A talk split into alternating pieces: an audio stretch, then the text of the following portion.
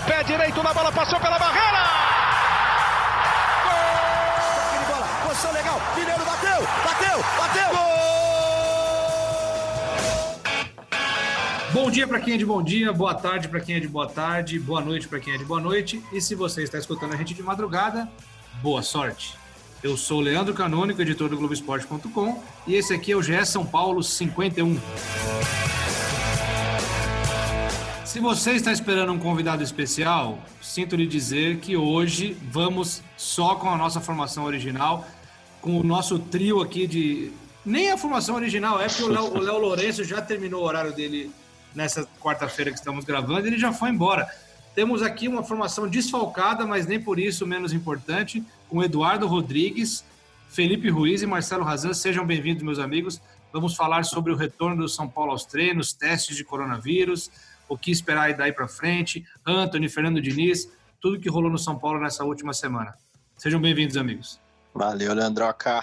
Valeu, Leandroca. tem, muita, tem muita coisa boa aí para a gente falar, é, coisas importantes. A gente vai ter um, um episódio aí de muita informação. Salve, Edu, salve, Leandroca, Felipe Ruiz, nosso prazo. Vamos para mais um podcast de São Paulo. 51, uma boa ideia. Falando em, em, ideia, eu tive uma ideia aqui agora. Nem falei com o Razan ainda, mas eu já vou comunicar ele agora aqui no ar. O Razan, terminando esse episódio, ele vai nas redes sociais postar uma foto dele, do estilo dele, do bigode, e vai fazer uma enquete se vocês aprovam ou não a bigodeira dele. Então, assim, terminando daqui, pode ir lá na arroba do Marcelo Razan. É arroba Marcelo Razan no Twitter? Marcelo Underline Azam, mas já foi trocada a foto no perfil do Twitter, o seguidor mais atento já reparou. Quem não, então, já bem. Vai, nossa, mas nossa audiência é grande, né? Ah, mas eu ele tá prometendo aqui fazer uma enquete. E no Instagram, no Instagram também, né? Lá o sim ou não, gostou ou não. story, né? Faz boa. um story no Instagram que a gente quer ouvir o que a galera acha. É e aproveita, que, que aproveita, aproveita a razão que a gente deu essa moral para você e já inicia falando do que foi a semana do Tricolor aí, por favor. Então, São Paulo, assim como os outros clubes daqui da, da capital e o Santos, né, é, voltaram, estão começando aquele protocolo de grad, gradual de retomada aos treinos e o primeiro passo já deu check no protocolo aqui no podcast, em palavras que a gente vai começar a usar bastante. É, nesse primeiro passo dessa volta gradual são os testes. Testes primeiro de coronavírus. São Paulo fez na segunda-feira 90 pessoas examinadas, entre jogadores, comissão técnica, funcionários do CT da Barra Funda. Um jogador e um funcionário estão foram diagnosticados, diagnosticados perdão, com coronavírus e foram afastados. E outros três jogadores e um outro funcionário pegaram o vírus durante esse período de isolamento social, de quarentena, mas já se recuperaram e ficaram assintomáticos, ou seja, sem sintomas, e, portanto, estão liberados. Esse foi o panorama no São Paulo. No primeiro momento, o clube divulgou esse primeiro comunicado dizendo que faltavam três testes para sair, ficaram três testes pendentes. Esses três de jogadores também foram confirmados como negativo. Então, resultado do panorama final: quatro jogadores contaminados, sendo um neste momento ainda com o vírus e outros três já recuperados e já liberados, e mais dois funcionários, sendo um com o vírus ainda afastado e outro já recuperado. Esse é o panorama dos testes de Covid-19 no São Paulo, levando em consideração, em comparação com Corinthians, Palmeiras e Santos, é, um índice mais parecido com Palmeiras e Santos e bem abaixo do Corinthians, que teve uma porcentagem maior, não sei de cabeça os números, mas bem alto, não sei se os amigos sabem aí de cabeça, 21 de 28, né? 21, 21 de 28. 75% dos atletas do Corinthians é, estão ou já tiveram com coronavírus. Então, aí é o dado é legal para fazer esse, essa comparação. É estranho até um pouco, né? Essa, essa discrepância, mas aí é muito particular de como cada um lidou, tanto na, na quarentena quanto antes. É, porque o vírus, cada vez mais que, a, que os dias passam, a gente descobre que estava mais cedo aqui no Brasil, né? Antes a gente achava que tinha sido esse ano, já tem relatos que até começo de 2000, final de 19, enfim, não dá para saber exatamente. E, e os treinos físicos, na verdade, os testes físicos são o segundo passo. São Paulo começou esses testes físicos, clínicos e fisiológicos desde terça-feira. Dividiu o grupo em dois turnos, um para trabalhar às nove e outro às dez e meia da manhã no CT da Barra Funda, onde é o local de treinos do, do time profissional, que foi adaptado com uma série de mudanças caminho os jogadores passam para chegar no CT, com todas as áreas internas, vestiário, cozinha, refeitório, tudo fechado para não passarem por ali. Os jogadores fazem um caminho pelos campos e no estacionamento, chegam no estacionamento, já tem o material de trabalho ali, vai direto para o campo e sai direto, depois vai tomar banho, se trocar em casa para não ter aglomeração. São Paulo montou também tendas no, lá na área externa do CT, onde tem os aparelhos que normalmente ficavam lá dentro no refis, bicicleta ergométrica, enfim, toda essa aparelhagem de academia está na parte externa, coberta por tendas.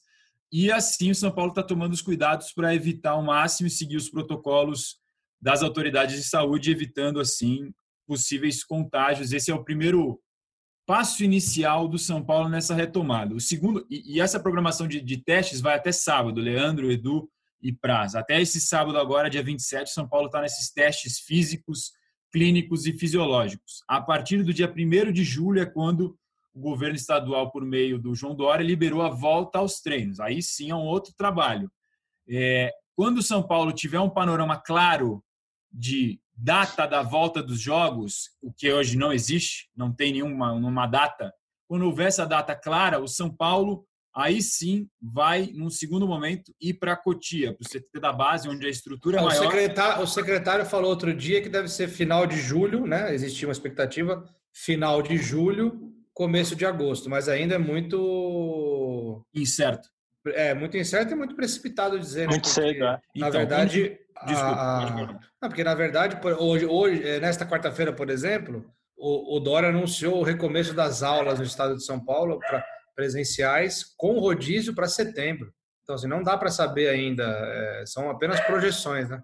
Então, quando tiver essa projeção mais clara, a ideia do São Paulo, por exemplo, é, futebol, estou chutando um dia aqui, tá? Futebol vai voltar dia 15 de agosto, Paulistão, chute. Aí, com essa data já definida, o São Paulo vai fazer um planejamento para um período de treinamento em Cutia. Uma semana, duas semanas, aí vai ser definido em cima dessa data que tiver do certa do retorno dos jogos, para ter aí sim um trabalho mais intenso, concentrado, porque a estrutura de Cutia é maior e permite, mesmo na situação de distanciamento social, fazer a concentração dos atletas lá no alojamento, onde eles já ficaram no começo desse ano na pré-temporada. Eu e o Edu estivemos por lá. O Edu conhece bem a região de Cutia, afinal, é onde ele mora e pode falar até melhor sobre a estrutura do CT. Ô Edu, eu. Como, é, como, é, como é que está a situação do Gonzalo Carneiro? Ele vai conseguir voltar para iniciar esses testes? Como é que está essa situação? É, o Gonzalo ele, ele fez o teste na, no próprio Uruguai, onde ele está, né? Onde ele passou é, todo esse período que ele não esteve jogando pelo São Paulo, que foi um ano, é, por conta do doping, que ele, que ele foi suspenso, redução de pena, que a gente já informou aqui no nosso podcast no Globo Esporte. E aí ele já fez o teste. É, o resultado não foi divulgado dele é, ainda, e o, o Razan é, até noticiou aí que o São Paulo mandou um ofício na última terça para o Uruguai para que ele pudesse ser liberado na fronteira, porque é, alguns países, tanto aqui na América do Sul quanto na Europa, ainda tem problemas para você entrar por conta do coronavírus. Então, tem países na Europa que brasileiro não pode entrar, é nos Estados Unidos, algumas, algumas cidades, alguns estados então, o São Paulo mandou esse ofício para que o Carneiro possa vir no sábado. Então, a gente está falando aqui na quarta-feira. No sábado, se você já escutou ou ainda é, ouviu antes do sábado, no sábado ele deve retornar. Ainda não saiu é, uma definição de se ele vai poder, mas a expectativa é que ele volte, seja reintegrado ao grupo, e aí o Diniz vai dar um encaminhamento, vai conversar com o atleta, já falou que quer recuperar o Gonzalo. É, é um atacante jovem que ainda não mostrou muita coisa no São Paulo. O torcedor até se pergunta, né, de onde veio o Gonzalo, por que trouxeram o Gonzalo? Só para relembrar o torcedor que foi uma aposta do Lugano, que conhecia o, o garoto, né, uruguaio, apostou nele, o, o que o São Perdeu Paulo vai... aposta? Então, vamos ver, né? Ainda ele vai ter chance, ainda ele tem chance de mostrar que não foi uma aposta furada do Lugano. O que o torcedor São Paulino lembra é a cavadinha é, na semifinal do Paulista sobre o Palmeiras, que ficou é, marcada aí né, na, na história da, do Carneiro, na breve história. Então vamos ver se ele vai retornar, se ele vai conseguir é, se adaptar ao elenco e vai ter mais uma chance, né? Um jogador que sofreu aí com, com a cocaína, que foi o, o doping que ele teve, se regenerou, foi fazer tratamento no Uruguai e tudo. É, é um garoto, né? Esperamos que, que dê certo aí no São Paulo. complementando o que o Edu estava explicando, Leandroca e, e Felipe, é, esse, esse, essa questão do carneiro é porque há uma, uma restrição determinada pelo governo federal aqui no Brasil, no último dia 21, determinou a prorrogação de restrição de entrada de estrangeiros aqui no Brasil por mais 15 dias. É justamente esse período que a gente está vivendo agora. Então, por causa disso, por causa dessa restrição na entrada de estrangeiros ao Brasil, justamente como o Edu falou, pela questão da pandemia, do coronavírus, o São Paulo está tendo que comprovar que o Carneiro, que é um estrangeiro e está no Uruguai, tem vínculo empregatício com o clube, por isso precisa trabalhar e por isso quer que volte ele agora já no sábado para ele ser reintegrado ao grupo. A situação parecida quem vive é o Galeano, que é paraguaio, joga no sub-20 do São Paulo, está no Paraguai nesse período de quarentena, mas diferentemente do Carneiro, a orientação que o São Paulo deu foi para ele ficar por lá, porque a categoria de base não está treinando. O trabalho da base está sendo online. É, assim como o São Paulo profissional vinha fazendo durante a quarentena, a orientação de trabalho físico é online, então a comissão técnica passa o trabalho para os jogadores, e o que seria um trabalho técnico e tático está sendo só teórico, explicando de forma teórica para os garotos é, na base, diferentemente do profissional, embora nos dois ainda não tenha uma previsão clara de, de, de quando vai voltar o futebol, mas a, a situação da base é mais, é, digamos, é, incerta. Ninguém sabe o que vai acontecer com o futebol de base no Brasil e, e isso afeta, claro, o São Paulo, mas ainda assim o clube está pronto para quando isso for possível. Então, por essa situação, no caso do Galeano, a orientação foi fica aí no Paraguai durante esses 15 dias aí de restrição e a gente vê porque não tem pressa. Mesmo se ele voltasse para o Brasil, não teria nenhum efeito prático, ele continuaria em casa treinando online, então não faz sentido tirar o garoto desse trabalho de burocracia do país dele para cá sem, sem, sem treino presencial em Cutia. Até por isso também, porque Cutia não está tendo treinamento, o São Paulo profissional, se quiser e, de, e quer isso, está no planejamento, só falta definir quando, deve ir para Cutia em algum momento dessa nova pré-temporada. É isso, e aproveitando a deixa do que o Raza trouxe no começo do programa, dessa mudança, ele até tweetou, né, Raza, o novo normal, né? Quantas vezes que a gente já ouviu a palavra novo normal no, nesse momento? As palavras, no caso, novo normal. Eu, eu bati um papo com dois jogadores do São Paulo, informalmente, é, no dia de hoje, e eles me passaram que eles ficaram impressionados com a estrutura que eles encontraram nessa volta é, no CT. Eles falaram de, de tudo ser muito seguro, assim, os carros afastados desde o estacionamento, é, lá dentro, aquela área que a gente costuma ficar ali de imprensa, né, que, que o Leandroca ficou muito tempo agora, sempre eu, Edu e o Raza, a gente está por lá, é, é, uma área que ela é coberta e ela é ao lado do campo já, é, é o último lugar antes de chegar aos campos. Essa área ela acabou virando academia. Então, os jogadores falaram que tudo super higienizado, é, álcool em gel em tudo, todos os, os aparelhos de, de exercício, todos eles fora, no campo, para a galera fazer os exercícios lá no campo. É, é, é um novo, novo mundo que a gente está vivendo e que, e que desde terça-feira, né, a gente está gravando na quarta, desde terça-feira os jogadores do São Paulo têm enfrentado, no, têm encontrado no CT da Barra Funda. É, até antes mesmo né, da, da pandemia estourar, o São Paulo já tinha feito algumas modificações no CT para os próprios jornalistas, colocou álcool em gel em várias estações, é, já tinha algumas coisas ali dentro do banheiro. Enfim, é, os cumprimentos, né? A gente chegou ainda em março ali cumprimentar os assessores, algumas pessoas com é, o cotovelo só. É, então, desde aquela época, São Paulo já tinha algumas coisas já preparadas visando esse retorno, né? Então vai ser vai ser alguma algo diferente. A gente nem sabe quando nós jornalistas vamos poder entrar de novo num CT. É até triste porque é muito legal a gente estar tá lá no dia a dia, a gente gosta ali de ver, a gente às vezes tem uma fonte ou outra que dá para conversar, enfim. É, como o Raza adora o novo normal. Foi na semana de preparação para o jogo do Santos, né, Edu? É, que é isso, foi aquela semana que a gente já estava já vivendo, pô, isso é sério, vai ficar, vai ficar muito forte aqui, mas ainda a gente ia ao CT. Foi a última semana que a gente foi, agora mais 100 dias sem frequentar o CT e sem ter um jogo, né? É isso aí. E, o Razan, me fala um pouquinho sobre o elenco. O São Paulo não divulgou quem foram as pessoas que se contaminaram, que já ficaram, já estão livres do vírus e nem quem está com o vírus agora, né? Não, não, não divulgou. É, isso está sendo mantido sob sigilo. Não sei se nos outros clubes, acho que também está sendo esse procedimento. Não, como é que está sendo, Edu? Fala aí.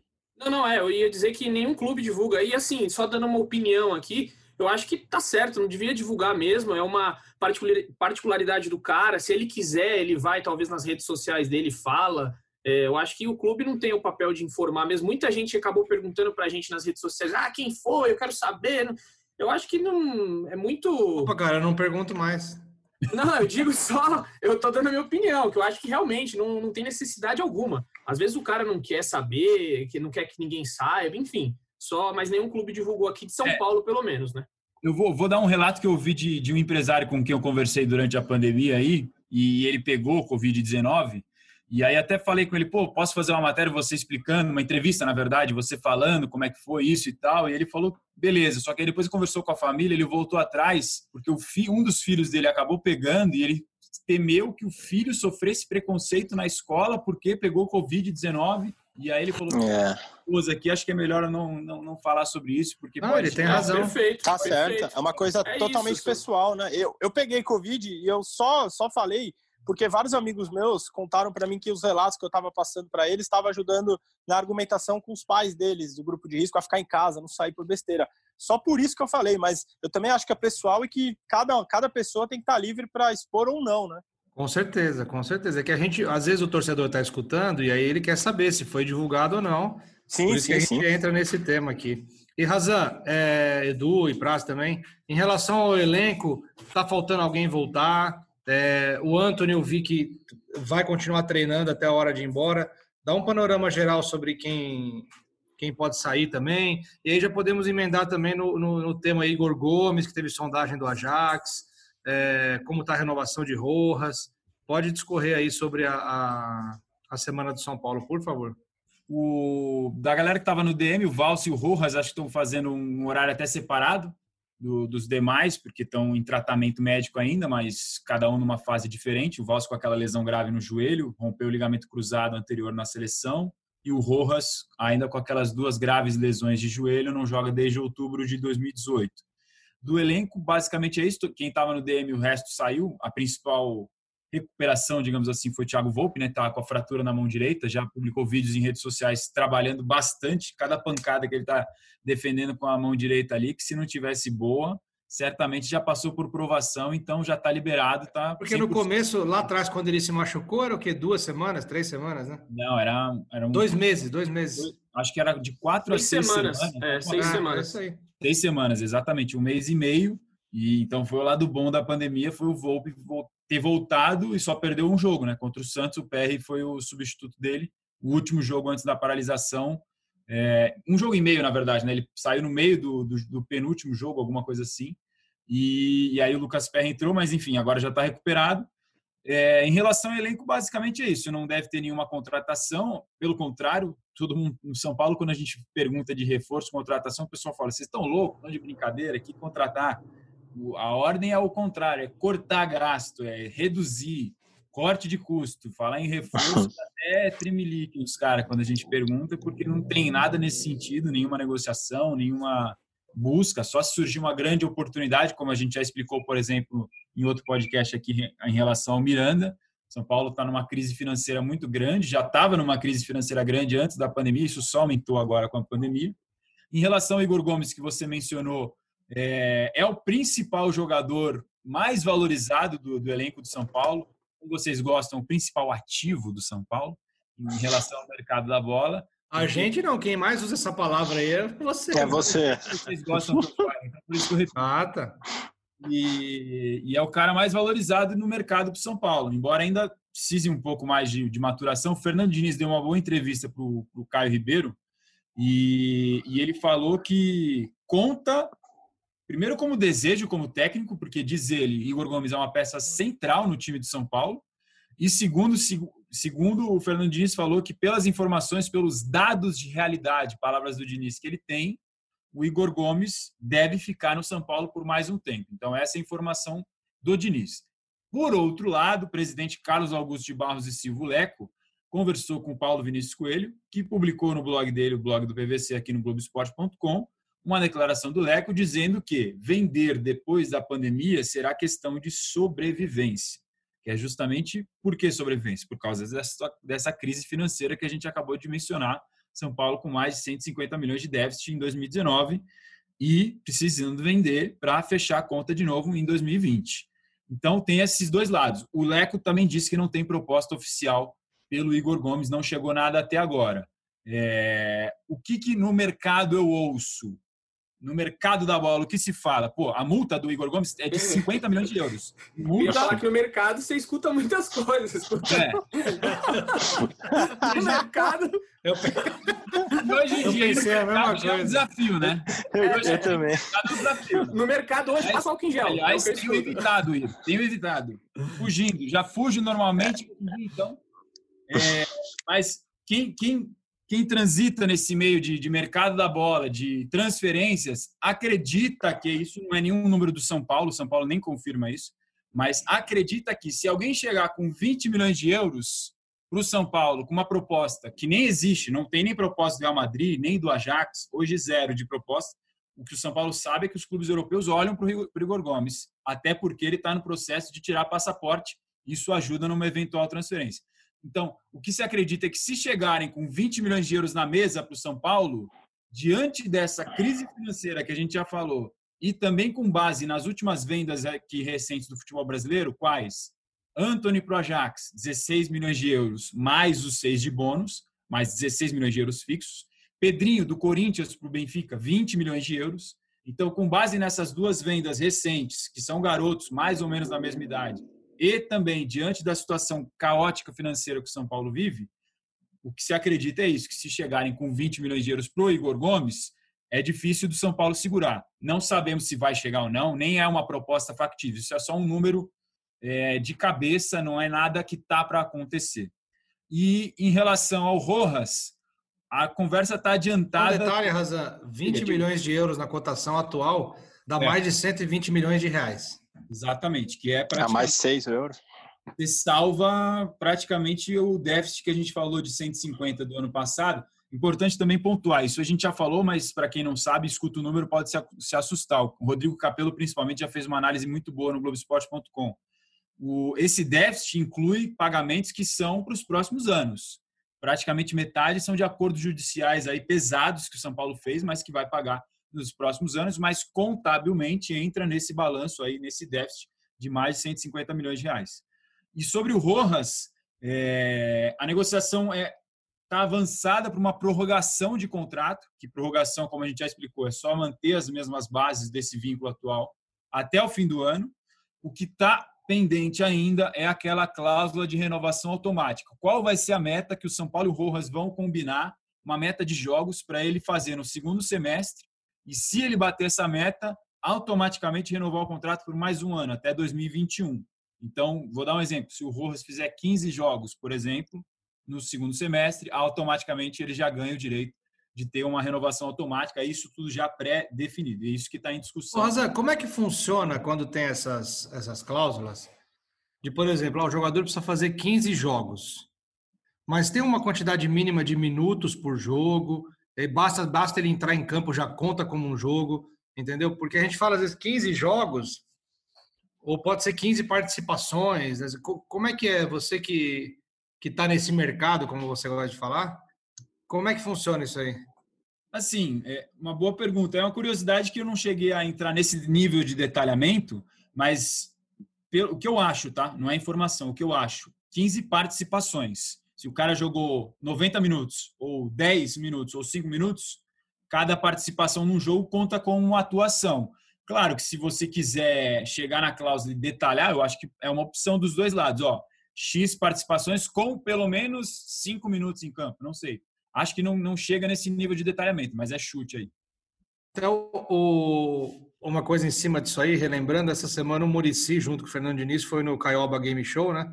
Você tinha falado do Diniz e o, o, o Murici relembrou uma história. Aliás, para quem não escutou o Murici no episódio 50 do podcast GE São Paulo, pode procurar aí que está muito legal. Mais de uma hora de papo, ficou muito bacana. Bem divertido. Murici dando open bar de carisma no nosso podcast. É, e ele contou uma história pro Caio e pro Diniz, né, que eu até já tinha ouvido, talvez você já tenha ouvido também, do quanto o Aloísio queria ajudar o Borges quando eles estavam juntos no São Paulo, ele ficava falando para o Murici, Murici, cansei, é, bota o Borginha para entrar, bota o Borginha para entrar, porque ele queria ajudar o Borges a ganhar o bicho e também a ter mais chance para poder jogar mais. Só um, uma historinha aí, não tem nada a ver com o Rojas, mas eu lembrei dela. Cara, você tem espaço aberto aqui no podcast GE São Paulo, até porque você é o titular desse programa, apresentador, e que agrega muito carisma. Esse programa não é nada sem você. Uma pena que a minha melhor apuração dos últimos tempos eu não posso colocar aqui, mas o Eduardo sabe que foi feliz a apuração. Foi feliz. Fiquei curioso e o ouvinte do podcast GE São Paulo também ficou curioso. Todo mundo em casa tá, tá querendo saber o que é. Deve ao nosso ouvinte é uma explicação. Estamos todos é, aguardando. Ah, vamos, vamos voltar a falar do tricolor paulista, do Morumbi? Galvão? Venho aqui. Diga, Tina. Eu vou. Manda bala, Edu. Não, vamos, vamos falar de, de coisa que interessa, né? Eu, eu, eu não interesso nada aqui perto do que é o, o podcast é São Paulo, por favor, né? Vamos lá. Vamos falar do Maia, Gustavo Maia. Vou, você não puxou o assunto, mas já puxando aqui para a gente mudar o foco. Mas o que, é... o que eu não entendo é por que, você precisa me atacar Mas eu dizer... não te ataquei. Não, vamos aqui falar do Gustavo Maia. Você não puxou o assunto. Não, o programa é uma democracia aqui, é um debate é, aberto. Vários assuntos. É. Aí você me ataca para. Todo mundo. Quando o ser humano se sente acuado, a primeira defesa dele é, é o ataque, Leandro. Então vamos agora, direto de Cotia. Eu até falei aqui. Vamos lá, direto de Cotia, falar de Maia. Isso aí, vamos falar do Maia, então. É, a gente noticiou aí nessa quarta-feira, inclusive, é, o Gustavo Maia, que a gente já vem falando há muito tempo aqui no podcast, é, com entrevista com o Alexandre Pássaro, com o Raí, a gente já falou outras vezes o que está acontecendo com o Gustavo Maia. É, Para quem não sabe da história, explicar rapidamente. O Gustavo Maia teve uma opção de, de compra vendida ao Barcelona. O que, que é a opção de compra? O Barcelona é, usaria o Gustavo Maia no time B, provavelmente, é, de fevereiro ali mais ou menos até julho. Só que chegou a pandemia do coronavírus e o Barcelona pagou por isso um milhão de euros. Na verdade, não pagou, é aí que está. É, a opção de compra foi vendida por um milhão de euros. E o Barcelona tinha que pagar isso durante esse período, de fevereiro até julho. Só que chegou a pandemia do coronavírus, o Gustavo Maia não foi para o Barcelona, mas o, o, Barcelona já tinha assinado é, esse, essa compra. E até hoje não pagou um milhão de euros. E aí o São Paulo quer receber esse dinheiro, porque é do São Paulo, é um direito adquirido do São Paulo, um milhão de euros. Se o Barcelona quiser ficar com o jogador, tem até o dia 15 de julho para pagar mais 3 milhões e meio de euros, para pagar mais 3 milhões e meio de euros e ficar com ele em definitivo. E aí o que, que acontece? O Barcelona não pagou, porque também teve problemas financeiros lá com a pandemia do coronavírus, e o São Paulo aqui está com a situação financeira muito ruim também. Não sei se é pior que a do Barcelona, mas é muito ruim, uma das piores da história do São Paulo. Então, o que, que o São Paulo fez? Já que o Barcelona não me pagou esse 1 milhão de euros, que dá cerca de 5,8 milhões de reais, é, vamos recorrer a um fundo internacional. E aí você me pergunta, o que, que é um fundo internacional?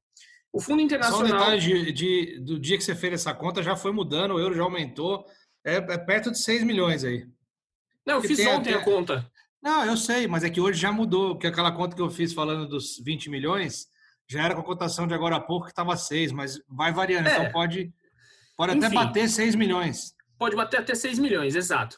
Então, o Barcelona, o São Paulo fez o quê? Pede esse adiantamento para um banco internacional e aí vão ter taxas. O São Paulo não fala quais são as taxas, provavelmente vai buscar um banco que não tem uma taxa tão grande.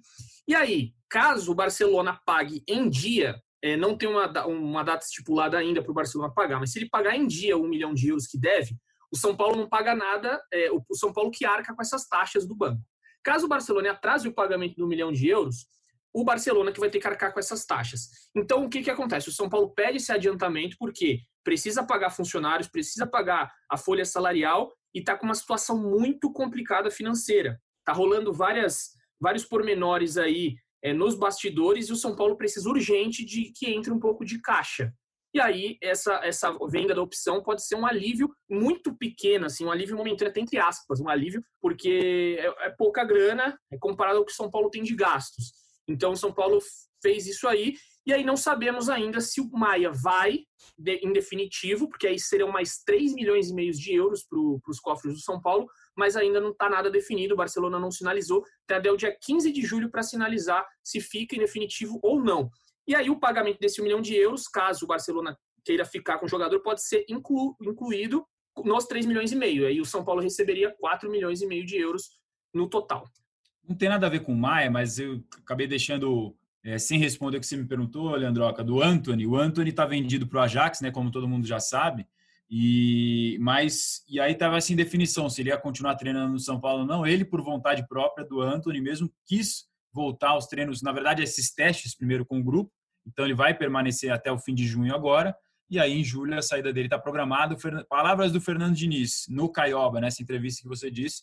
Anthony já é coisa do passado. São Paulo já pensa dentro do elenco buscar um substituto para ele é, que possa suprir, mas vai ser difícil porque um cara num contra um igual a ele, que desequilibra tanto, não tem. Gostaria de, de, de destacar só uma última declaração do Fernando Diniz, que eu achei que foi bem interessante nessa entrevista para o Caio Ribeiro, quando eles estavam falando sobre possíveis reforços, Igor Gomes e tudo mais. No meio da entrevista, o Fernando Diniz disse o seguinte: não adianta ir ao mercado e trazer um jogador para o São Paulo simplesmente porque ele é bom, porque os da base também são bons. Aí você vai trazer um que é bom, que vai espremer o lugar que poderia ser do jogador da base. Esse foi o resumo da, da, da frase do Fernando Diniz. Eu achei uma visão, um ponto de vista bem interessante. Ainda mais um São Paulo que aproveita tanto a base. É, depois ele complementa: o jovem, quando começa a jogar, a tendência é de crescimento. O jogador maturado, a tendência é de estabilidade. É difícil contratar jogador para o São Paulo. Sou muito cirúrgico para poder indicar nomes a um time do tamanho do São Paulo fecha, fecha aspas do Diniz. Ou seja, é, claro que tem o contexto da crise financeira para ele falar isso também. Né? O São Paulo não está nem podendo pensar em contratar jogador nesse momento. Mas se você tem uma base que rende tantos jogadores como tem rendido nos últimos anos, David Neres, Luiz Araújo, Lucas Moura, Casimiro, agora o Anthony, vem o Igor Gomes. Por que não usar esses garotos em vez de apostar em fazer apostas com um investimento razoável, 5, 10, 7 milhões de reais que o São Paulo já gastou em contratações nos últimos anos.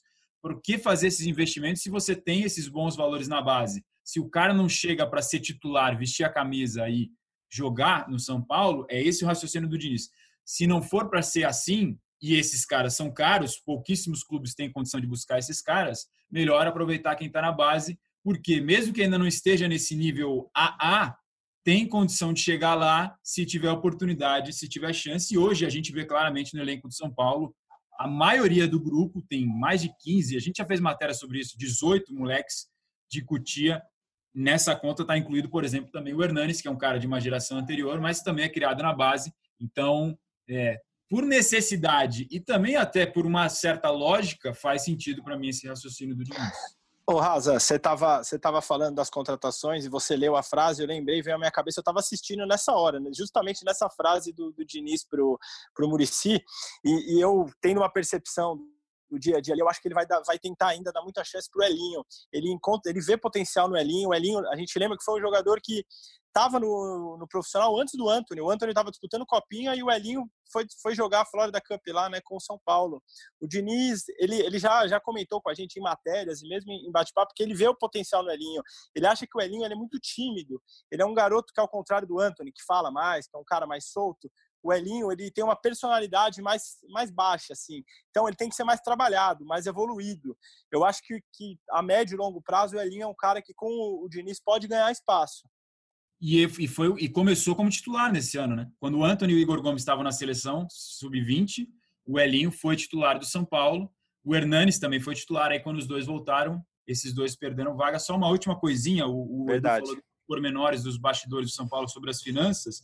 O Conselho de Administração fez uma reunião na primeira quinzena agora do mês e com o presidente Leco, com a diretoria financeira, e estão discutindo maneiras de redução de corte drásticas. Não é uma determinação do conselho de administração. O conselho de administração nem tem esse poder, não determina nada. Ele pode recomendar e aprovar só o orçamento. No orçamento é que ele age. No, no dia a dia, redução, corte, é a diretoria, é a presidência que define esse tipo de coisa. Mas há um consenso de que é necessário fazer cortes importantes é, para os próximos meses. Vamos ver como é que vai ficar a questão do salário, por exemplo, dos jogadores, que de março até agora já foi cortado em 50% na CLT e o direito de imagem já foi congelado. É uma questão que o São Paulo precisa lidar, vai ter que achar algum jeito para essa conta fechar. Muito bom, Razan. Aproveitando o tema aí da garotada do São Paulo, os Made in Cotia, como eles são conhecidos. Edu, quem que, e, Praze, Razan, e quem quiser, quem tiver vontade para falar, quais jogadores devem ter chance com o Diniz agora, que já estavam no elenco? Vão ter mais jogadores incorporados ao elenco profissional? Como é que está essa situação? É, como o, Praz falou agora anteriormente, é, sobre o Elinho, né? O Elinho tem grandes possibilidades aí de ser utilizado nesse retorno. É, tinha sofrido uma lesão, não disputou muitos jogos no Paulista, na verdade disputou dois só, começou como titular, jogou o primeiro jogo contra o Água Santa, jogou contra o Palmeiras e se machucou em uma dividida com com Gustavo Gomes e desde então não joga mais. Então nesse retorno aí ele deve ser bem aproveitado ali no lugar do Anthony. O Rojas é um jogador que se espera muito do Rojas, né? É, que ele retome o futebol dele que teve lá na época de Aguirre. E o Gonzalo Carneiro também pode ter essa possibilidade. E aí o, o que o São Paulo diz, né? É, provavelmente no retorno dos jogos que a gente nem sabe ainda quando vai ser, é, o São Paulo acredita que vão ter jogos aí, do, do uma semana, quatro jogos, três, quatro jogos.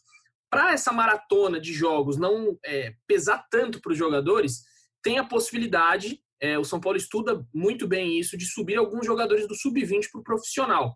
E aí a maioria deles disputou a copinha, a última copinha que o São Paulo é, disputou agora em 2020. São eles o Wellington, que é o lateral esquerdo, é, Lucas Fasson, zagueiro, é, tem também o Anilson, que é lateral direito, começou bem a copinha, mas depois teve uma lesão contra o Flamengo de São Paulo e saiu, aí entrou o Lucas Senna no lugar dele. O Galeano, atacante, que a torcida, o Razan até falou do caso dele que está lá no Paraguai, o São Paulo ainda pediu para ele permanecer lá porque não vai ser reintegrado nesse momento. Mas o Galeano é um atacante que a torcida pede muito. Pô, vamos dar uma chance para o Galeano. Lembrando que ele está emprestado até o final desse ano e o São Paulo pode comprá-lo do Rubin New, que é um time e, do Paraguai. E, e, no CT da Barra Funda ele também é muito bem avaliado, Edu. A avaliação sim, do, sim. dos profissionais do São Paulo é de que o Galeano é um bom jogador, então é bom ficar de olho mesmo. Ele, ele, é um jogador de lado de campo também, né? Às vezes pode jogar como centroavante, tem uma força física, né? É, ele é raçudo, aquele jeito meio sul-americano mesmo, que a torcida do São Paulo é identificada principalmente com os uruguaios. No caso, ele é um paraguaio. É, o Juan, atacante, que foi titular contra o CSA no brasileiro do ano passado, na última rodada, o Juan foi uma surpresa. É, a gente até falou, pô, quem é o, o, Como que o Juan apareceu assim do nada que ninguém esperava. Então, é um jogador também muito bem cotado pelo Diniz. E o Vitinho, é um atacante também, não teve muito destaque nessa, nessa copinha de, de 2020, só que foi importantíssimo na de 2019, que o São Paulo foi campeão, junto com Anthony, é, alguns jogadores que hoje estão no profissional, Luan, enfim, é, tem alguns jogadores aí que podem ganhar chance, além do Rodrigo Nestor, que já está no, no time, é, já subiu no começo do ano e pode ganhar mais chances aí. Então são esses garotos que a gente espera ver nos treinos lá no CT da Barra Funda ou no CT de Cotia. Recentemente, né, Edu, falou-se também do nome do Gabriel Novaes, que poderia voltar para o São Paulo. O, o Diniz descartou o nome dele, assim, não, não, agrada tanto pelo estilo de jogo, é mais centroavante, né? É um, é um estilo que o Diniz não, não gosta tanto na frente. Tem o Gabriel Sara também, né, que também foi titular nesse jogo que você falou ano passado contra, contra o CSA na última rodada, teve uma lesão, é, recentemente, eu não lembro, vocês lembrarem ao certo onde foi a lesão? Foi quinto, met, quinto metatarso. Quinto. Foi Perfeito, a, lesão do, lesão do Neymar. Lesão do Neymar. É. Lesão do Neymar, exatamente. É o famoso dedo mindinho? É, fica ali dedo. dedo mindinho. Depois que o Neymar teve essa lesão, um monte de jogador resolveu ter, porque eu nunca tinha ouvido falar e virou. Exato, e virou, e virou a lesão do Neymar, né? Lesão Depois Neymar. disso. Exato. Então, o Sara também é muito bem avaliado, também ali internamente todo mundo tem uma expectativa grande com ele. É, eu acho que esse pode ser um momento, volta da pandemia, como você falou da quantidade de jogos, eu acho que realmente vai acontecer. Eu acho que o Diniz vai poder usar, ele é um técnico que gosta de usar garotos, gosta de trabalhar essa formação. Acho que ele vai ter, vai ter esse tempo. E do Galeano que você falou, acho que de todos os garotos da Cutia, de, de da Copinha, desculpa, é o que todo mundo, todo mundo tá com o olhar mais em cima mesmo, né? Com certeza. E por falar em jogador formado no São Paulo, Razan, teve um jogador formado no São Paulo que colocou o time na justiça, né? É isso, matéria que foi inclusive inicialmente publicada pelo Diário Lance, e a gente também confirmou o Leonardo Lourenço, que hoje nos abandonou aqui no podcast de São Paulo, é, publicou também aqui no Globoesporte.com. E o Lucão, zagueiro que jogou no São Paulo, saiu, está no Goiás, é, entrou com uma ação com valor de pouco mais de 5 milhões de reais é, particularmente para mim, eu cheguei a entrevistar o Lucão recentemente. Recentemente não, já faz algum tempo, mas me causou surpresa a ação, porque ele sempre falou ser muito grato ao São Paulo. Enfim, não sabia que ele tinha esse sentimento de que ele expôs aqui na ação. Segundo ele, alegou tratamento vexatório no São Paulo, se sentiu obrigado a aceitar uma proposta de empréstimo do Estoril. E o São Paulo se defende na ação, dizendo que o próprio jogador criou um ambiente que favoreceu a saída dele, depois de uma derrota, quando ele disse que já já ele ia embora, depois de um jogo no Morumbi, acho que foi até contra o Atlético Mineiro esse jogo, ele fala na saída de campo sobre isso. Foi um jogo que ele acaba errando um, um gol, o São Paulo sofre um gol num erro dele. E já existia uma forte pressão da torcida do São Paulo, de críticas e tal, em cima dele. Então tem esse, essa, mais uma pendência judicial aí Lembrando que a gente já noticiou também no Globoesporte.com Vamos fazer o seguinte, aqui vamos fazer como se fosse ao vivo aqui, porque acabou de chegar é, um e-mail. Isso que eu ia falar aqui, ó. Então é vai, isso que eu tava levantando o dedinho aqui. É, garoto. Tava, meu, acabou, pintou aqui, nota é, oficial. Passo aberto para notícia. Nota Chegou oficial do para... atleta Lucão. Diga. Então, não, não vou ler ela na íntegra aqui, né? Que ela é um pouco grande, mas creio que vai estar no Globoesporte.com, né, Leandroca? A gente deve colocar lá essa nota. É assim, assim que a gente terminar essa gravação, o Razan vai escrever. Muito bom. tô sabendo já. É, já tá sabendo. Eu, só um trecho, um trecho aqui que eu peguei, né? Uma defesa dele que eu achei interessante. Vou ler aqui rapidamente. Depois de um certo tempo na equipe principal, sofri perseguições que vinham diretamente da presidência, a partir do momento que não aceitei algumas negociações. Nunca tive problemas com treinadores e companheiros de equipe.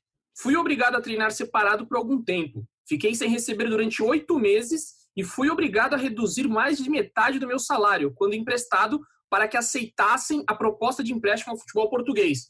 Nota forte aí do Lucão, em primeira mão, saindo aqui no do forno. Muito forte. bom, essa, essa é do Razan. Pode abrir o, o sistema e já começar a escrever. E tocar. Você vai encontrar ali por Marcelo Razan, né? Essa daqui talvez tenha sido, tenha sido a notícia mais em primeira mão que a gente deu no podcast, porque pintou Aí. aqui, tome. e, e, e, palavras fortes, então. Aí, bom, fortes. se ele Sim. ficou oito meses sem receber no São Paulo, aí já, já muda um pouco o panorama o panorama em relação a, ao sentimento dele em relação ao clube. Mas o que eu lembro de quando entrevistei ele é que ele sempre se disse muito grato e ele fala disso. Aqui na nota, eu estou lendo a nota agora que o Edu está falando, ele fala de sentimento de admiração, gratidão pelo São Paulo, e expõe um, um problema ali com a presidência é o Leco, né? O presidente é o Sim. Leco de São Paulo. É, enfim, um problema direto aí com o presidente do São Paulo. Vamos ver o que, que vai dar essa história. É, eu, ia, eu, vinha falando que o Carlos Leite, agente do, do Everton, também está acionando São Paulo na justiça. Ele emprestou uma parte do dinheiro que o São Paulo usou na compra do Everton do Flamengo, e aí tinha um acordo para pagar em parcelas. Enfim, o São Paulo está sendo acionado pelo, pelo empresário para devolver uma parte desse dinheiro. Também mais uma disputa judicial entre as várias aí que São Paulo tem feito acordos ultimamente para resolver esses, esses problemas, essas pendências e vai pagando a perder de vista nos próximos anos, nos casos em que há um acordo.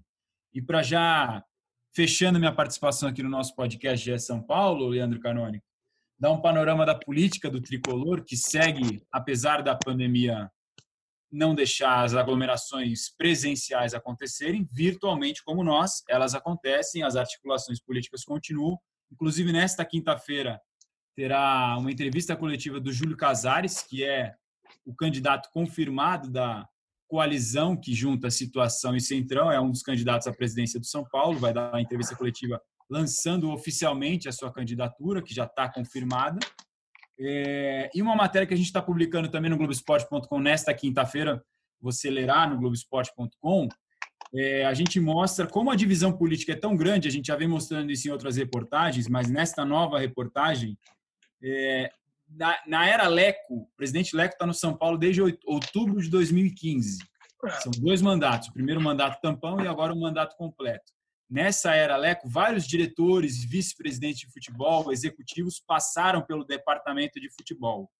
De, desses vários, seis deles, seis dos dirigentes que em algum momento estiveram no departamento de futebol na era Leco, isso compreende de outubro de 2015 até hoje, seis deles, neste momento, nesse processo eleitoral está no lado oposto ao do presidente Leco, no lado político oposto, no lado político contrário ao do Leco. Não necessariamente todos eles são contrários ao presidente Leco diretamente. Alguns sim, mas eles estão no lado político contrário ao do Leco, que é o lado político do Leco é o mesmo do Júlio Casares. Embora o Júlio Casares, propriamente dizendo o nome dele, não é o nome preferido do Leco, mas é do mesmo grupo político. Os dois fazem parte do mesmo partido político e, portanto, estão no mesmo lado. Esses seis dirigentes que eu mencionei, quais são? Marco Aurélio Cunha, que é pré-candidato à presidência do São Paulo, vai disputar uma prévia aí com o Roberto Natel e com o Silvio de Barros para ver quem vai ser o representante candidato desse grupo de, entre aspas, oposição, porque está tudo meio misturado no São Paulo.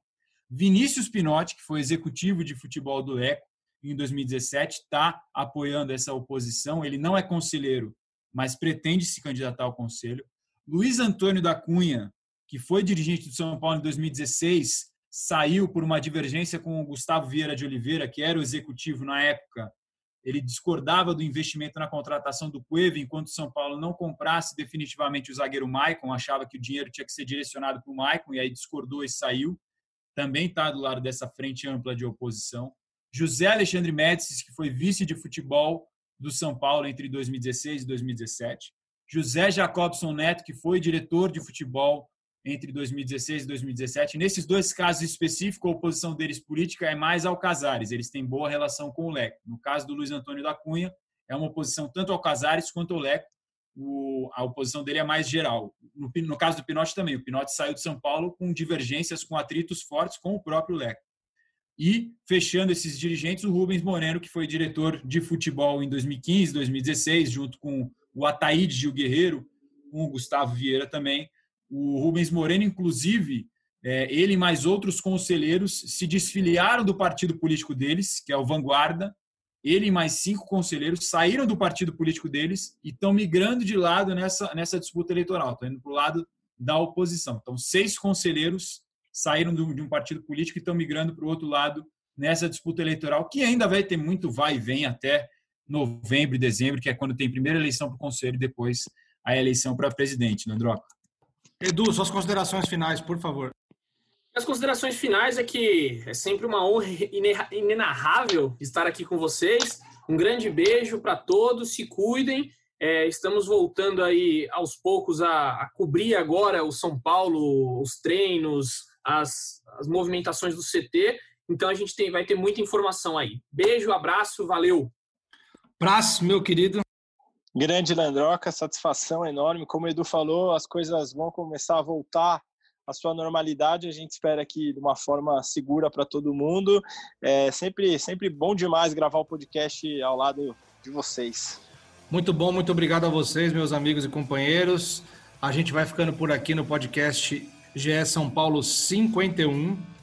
Foi muito bacana, um debate, como sempre, em alto nível, apesar do Edu. Brincadeira, Edu, que a gente gosta muito de você. Razão, obrigado por tudo. Prazinho também, muito obrigado. A gente fica por aqui. Lembrando que para escutar o podcast GE São Paulo, você pode ir em globesport.com barra podcasts nas plataformas do Google, da Apple, Pocket Cast e Spotify. Eu sou Leandro Canônico, editor do Globoesporte.com. Ficamos por aqui com o recadinho de sempre. Um beijo no coração e um abraço na alma de cada um de vocês.